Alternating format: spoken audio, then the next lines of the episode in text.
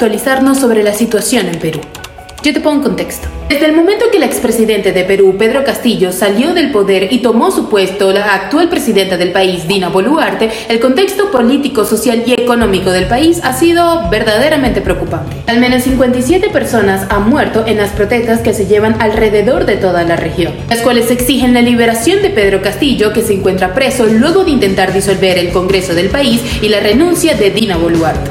Estas manifestaciones se vuelven más violentas cada día que pasa, logrando cerrar parte de las carreteras del país, clausurando minas de cobre y paralizando a un país entero. Muchas de las protestas han sido movilizadas por líderes indígenas, los cuales viajaron cientos de kilómetros hacia la capital del país para exigir sus derechos. Los mismos denuncian discriminación e injusticia en sus zonas. ¿Y qué dice la presidenta del país? Boluarte ha calificado este periodo como una amenaza a la seguridad y como uno de los momentos más oscuros del país. También ha indicado que estas protestas supuestamente han sido patrocinadas por partidos de izquierda, organizaciones terroristas y mineros ilegales. Por ello, la presidenta solicitó que se adelanten las elecciones del país, las cuales estaban pautadas para 2024, para que se terminen las protestas que sinceramente se han agravado. El Congreso del país rechazó la propuesta. Sin embargo, hubo un pedido de reconsideración que se plantearán en los siguientes días. Los bloqueos y las protestas han afectado a varias zonas del país y económicamente ha representado una pérdida de 500 millones de dólares según los datos del gobierno. La presidenta ha indicado que no piensa renunciar.